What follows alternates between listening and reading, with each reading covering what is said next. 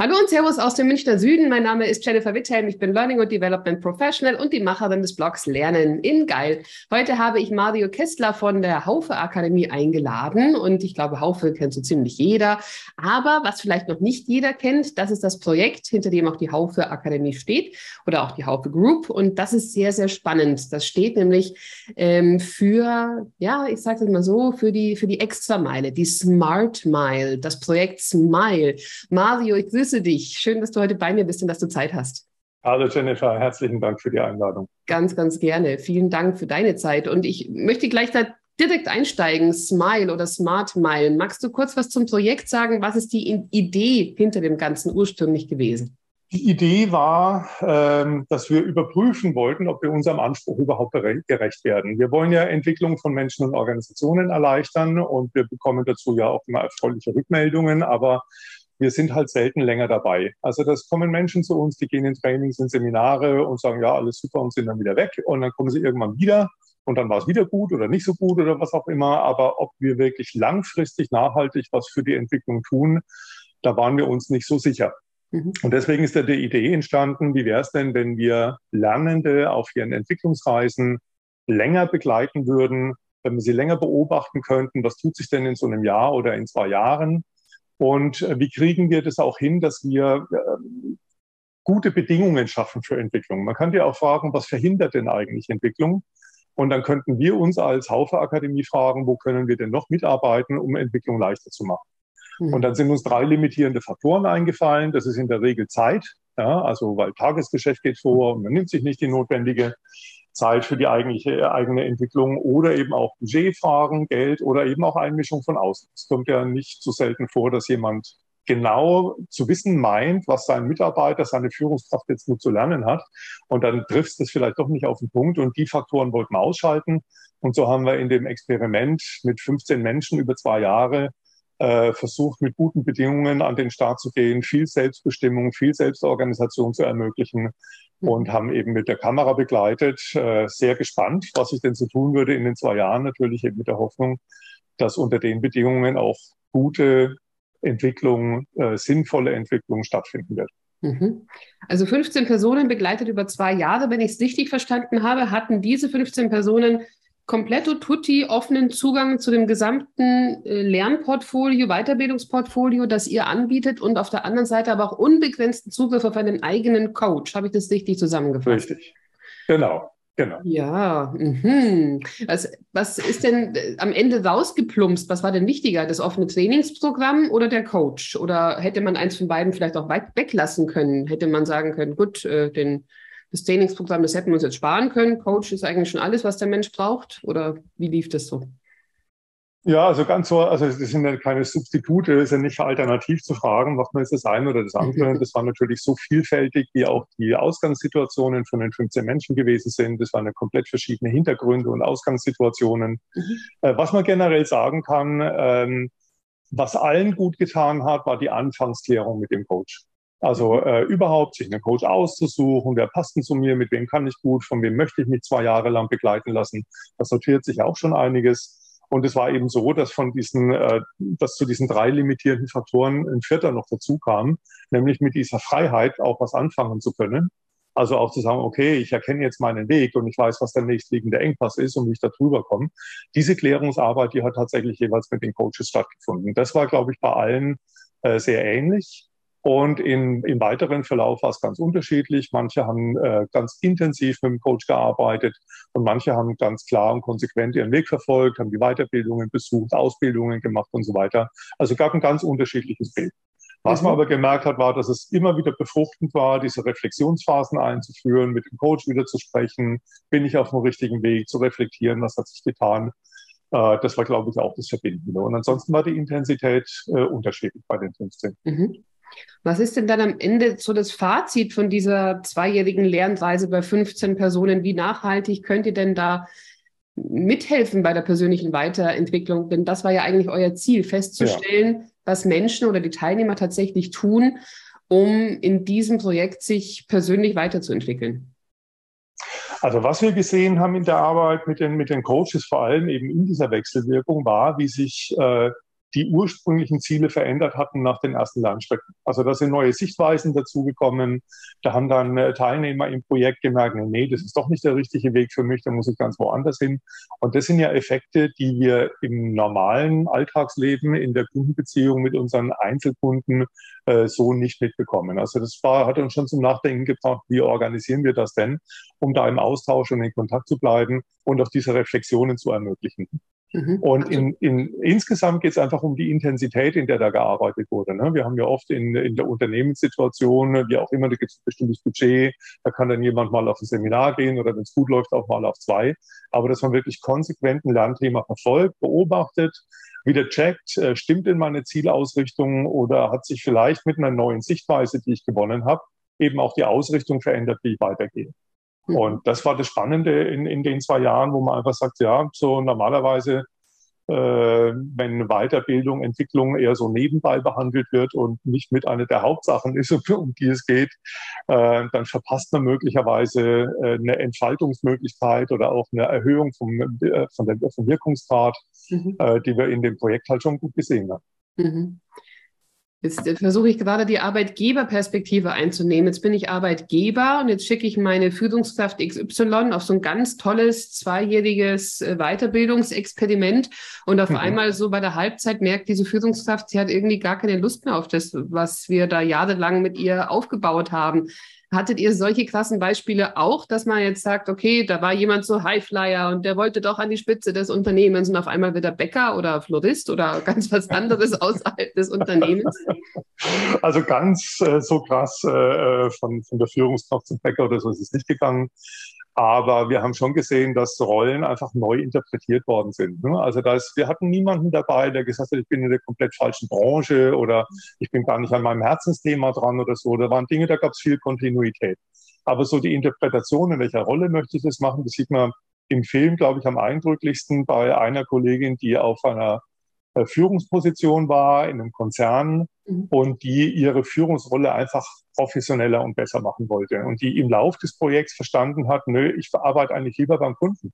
Mhm. Also die ist komplett aus der Führungsrolle rausgegangen und da blutet uns natürlich das Herz. Wir wünschen uns äh, äh, Frauen in Führungspositionen, die da äh, ähm, gut auch ihren Kollegen zeigen, äh, wie das geht und wie man das anpackt und wie man vielleicht neue Vorstellungen realisieren kann, wie das Ganze gehen kann. Und dass sie dann zurückgezogen hat und gemerkt hat, ich bin auf dem falschen Trip. Mhm. Das war für uns schon auch schmerzlich. Und das war, weiß ich nicht, wie es äh, die Firma gesehen hat, genau. Da war ja eine Personalentwicklerin dabei, die das gut begleitet hat und die letzten Endes gesagt hat, ja, auf Dauer ist das auch fürs Unternehmen nicht gut jemanden mhm. auf einer Rolle zu lassen, auf einer Stelle zu lassen, auf der er sich nicht wohlfühlt. Äh, das kriegen irgendwann die Mitarbeiter dann auch zu spüren. Und die Kollegin ist ja dann im gleichen Konzern geblieben mhm. und hat dann wieder eine Account-Rolle eingenommen und ist äh, super happy und glücklich mit der neuen Rolle, die sie gefunden hat. Mhm. Und glaubt schon auch in der, im, im, im Nachgang, dass das ein richtiger Move für sie war. Aber in dem Moment, wo es passiert ist, haben wir schon gedacht, oh Gott, krass.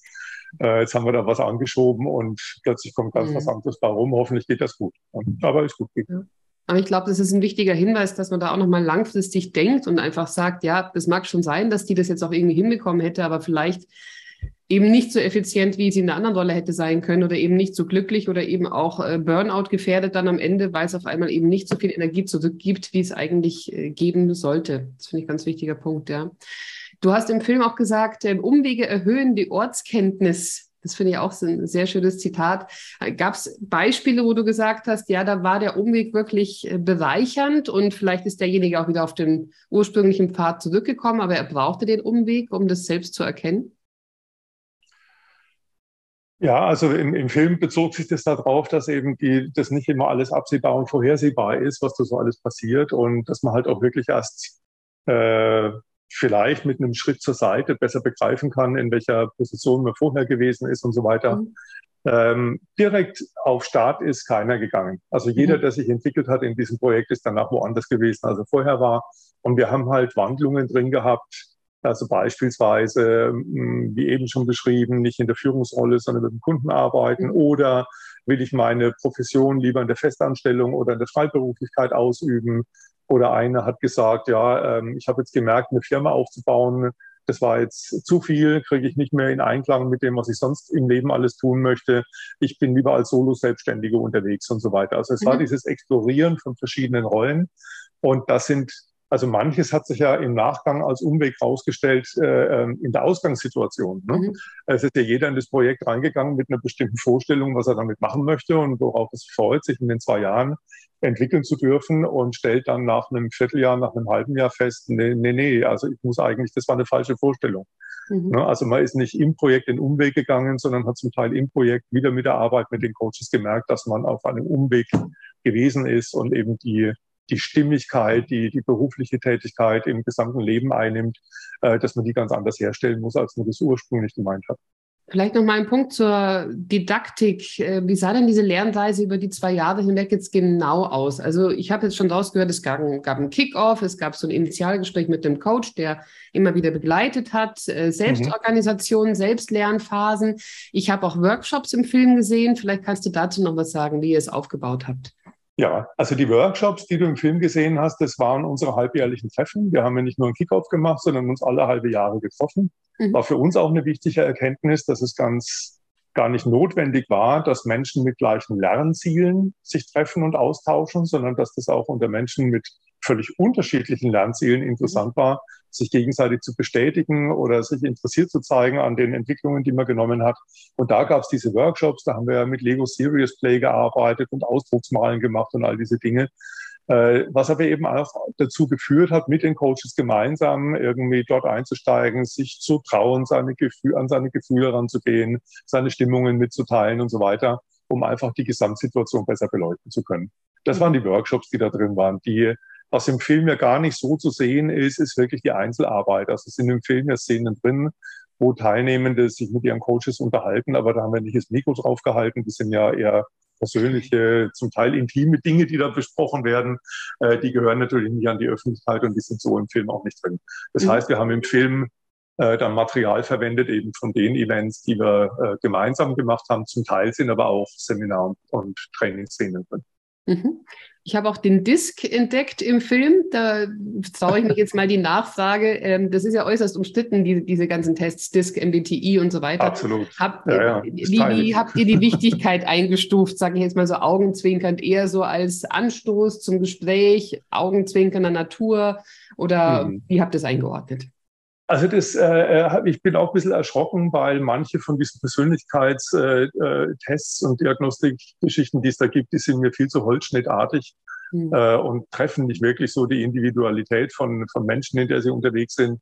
Tatsächlich war es so, äh, wir sind ja da auch nicht immer dabei, der Kameramann hat dort eine Seminarszene gefilmt, ja, in der äh, äh, eins dieser Modelle. Wir haben auch andere im Einsatz, Profiling Values und so weiter, MDI Insights gibt und all diese Dinge. Mhm. Das ist nicht so, weil wir das so wollen, sondern weil Kunden das gerne haben möchten und solche Diagnostikinstrumente einführen wollen. Im Seminar selber war es so, dass die äh, Trainerin das einfach nur verwendet hat, um die Idee einzuführen. Menschen sind unterschiedlich.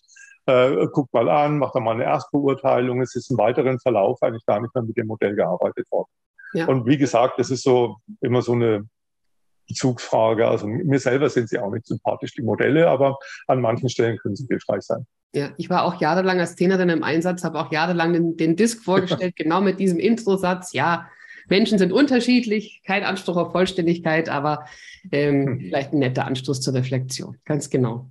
Ähm, ich habe im Film auch dann gegen Ende habe ich gesehen, dass ein Teilnehmer in seiner Firma dann drei Karrierestufen übersprungen hat, wenn ich es richtig verstanden hat, habe. Und ja. ähm, normalerweise muss man sich ja bei so Karrierepfaden Schritt für Schritt vorarbeiten. Ähm, ja, da bin ich natürlich neugierig. Äh, erste Frage, sind klassische Karrierepfade in Unternehmen immer noch sinnvoll aus deiner Warte? Und zweite Frage, wie müsste man die denn vielleicht anpassen? dass äh, solche Ausreißer möglich sind. Und vielleicht noch eine dritte Frage. Ähm, weißt du, wie es dem Kollegen jetzt geht, der drei Stufen übersprungen hat oder ob der jetzt von den Kollegen gemobbt wird oder sowas? Also, ähm, also du weißt, was ich meine. Ja, ja, ich weiß, was du meinst. Schauen wir mal äh, mit dem konkreten Beispiel an. Äh, unsere Zuhörer, Zuschauer kennen die Szene ja, ja gar nicht genau. Also da geht es um einen, der als Restaurantleiter angefangen hat äh, in einer großen Kette mit so einem großen goldenen M vorne dran. Und er, der ist als Restaurantleiter dort äh, angefangen und hat, äh, ist halt ein schönes Beispiel für eine Top-Zusammenarbeit zum Thema Selbstorganisation oder Top-Down zwischen der Personalentwicklerin, dem Coach und dem äh, Projektteilnehmer. Die haben tatsächlich auf einem Treffen, äh, so ein Zwischentreffen, wo wir diese Workshops gemacht haben, sind die im Zug zusammen zurückgefahren und haben so ein bisschen reflektiert, wie es denen so geht und haben seine Führungsrolle hinterfragt. Und da ging es darum, dass er ähm, sich manchmal mit Delegationen noch ein bisschen schwer tut, weil er irgendwie denkt, er kann es selber besser und kommt, es muss schnell gemacht werden und so weiter. Und da haben sie da so eine Szene rausgepickt. Und dann sagt die Personalentwicklerin, ja, aber das ist interessant. Aber bei uns in der Ausbildung, da wäre genau die Qualität gefragt, das wirklich, wirklich genau beizubringen, wie der Prozess zu laufen hat und so. Und wir haben ja auch noch die Hamburger University im Konzern. Und da suchen wir gerade jemanden, der sich um die Ausbildung kümmert. Und der hat also nicht in seiner Linie drei Stufen übersprungen, sondern indem er das Metier gewechselt hat und selber von der Führungskraft in die Ausbilderrolle gegangen ist mhm. und dann in der Ausbilderrolle wiederum in eine Führungsrolle gegangen ist dort äh, und dann gesamtverantwortlich war für die Lehrgänge. Äh, das waren eigentlich die Karriereschritte, aber das war eine Seitwärtsbewegung innerhalb der gleichen Firmengruppe, mhm. weil Coach, Personalentwickler und der Teilnehmer selber genau drauf geguckt haben, wo, wo liegen meine Stärken und in welchem Umfeld fühle ich mich am wohlsten. Und jetzt mhm. komme ich gleich zu deiner zweiten Frage, so die klassischen Karrieremodelle. Das war also hier kein linearer Aufstieg, äh, was weiß ich, Teamleiter, Bereichsleiter, sonst was, sondern der hat einfach sein zu ihm passendes Umfeld gut gefunden. Und wenn man über Karrieren im Unternehmen nachdenkt, äh, in dem Fall war es dann auch gleich ein Karriereschritt, aber wenn man in Unternehmen öfter darüber redet und Anerkennung und Wertschätzung gibt, wenn jemand mit seinen Fähigkeiten in das Umfeld kommt, in dem man sich am ehesten entfalten kann, dann mag es manchmal eine Seitwärtsbewegung sein, vielleicht ist es auch manchmal ein Downshifting nach äh, klassischen Kriterien. Aber sowas muss doch eigentlich auch gewertschätzt und belohnt werden, wenn sowas passiert im Unternehmen. Mhm. Und äh, jetzt einfach mal zu gucken, welche Karrieretypen gibt es. Es gibt ja eben die, die immer rauf, rauf, rauf wollen. Keine Ahnung, klassisch Geld macht Status. Es gibt aber auch die, denen ist wichtig, dass sie so safe sind in ihrer Arbeit, dass sie sich um alles andere in ihrem Leben gut kümmern können. Es gibt welche, die wollen ähm, möglichst äh, autark sein, dass sich niemand einmischt, dass sie ihre Entscheidungen treffen können, Tag ein, Tag aus. Es gibt welche, die wollen das alles ausbalanciert haben, dass äh, Beruf, Privat und so weiter alles in Einklang ist. Und dann gibt es wieder welche, die wollen meinetwegen immer irgendwie neue Abenteuer erleben und dauernd ins kalte Wasser springen und so weiter. Und so, wenn man mal drauf guckt, was ist den Leuten eigentlich wirklich wichtig, in dem Film geht es ja auch um den individuellen Erfolgsbegriff, dass man dann nicht einfach Muster übernimmt, mhm. Hauptsache rauf, rauf, rauf, sondern dass es vielleicht ganz andere Dinge gibt, die einem wichtig sind und die im Unternehmen zu beleuchten. Warum reden Unternehmen nicht, wie viel Prozent der Belegschaft innerhalb der letzten zwei Jahre ein Arbeitsumfeld in der Firma gefunden haben, wo eine bessere Entfaltung möglich war, eine, eine bessere Stimmigkeit hergestellt wo er werden konnte, als auf diesem klassischen Weg. Einfach, dass diese alternativen Karrieremodelle eine viel, viel höhere Anerkennung auch finden. Weil mhm. berichtet wird dann immer nur, ah, das so und so ist befördert worden. Ja? Mhm. Aber warum wird nicht berichtet, Mensch, der Zufriedenheitsgrad ist deutlich gestiegen, indem wir einfach äh, für mehr Stimmigkeit gesorgt haben zu den individuellen Erfolgsbegriffen mit denen unsere Mitarbeitenden unterwegs sind. Das Erste, was du gesagt hast, auch diese Zusammenarbeit von Coach und, und Mitarbeiter, dass man mal über die Grenzen hinaus denkt, das ist ja auch ein Thema, das Thorsten Bittlingmeier, euer Head Coach bei dem ganzen Projekt in seinem Buch auch immer wieder propagiert. Äh, Stichwort so ein interner Headhunter.